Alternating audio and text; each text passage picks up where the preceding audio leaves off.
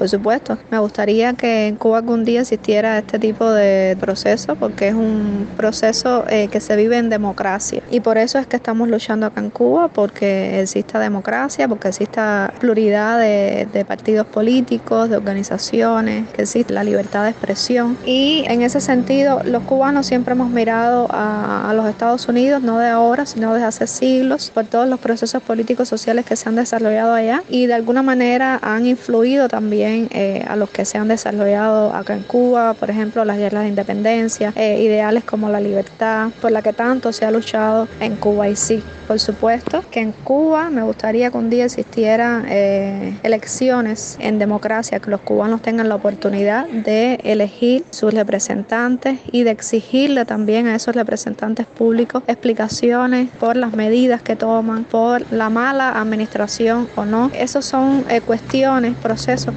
eh, son propios de las democracias.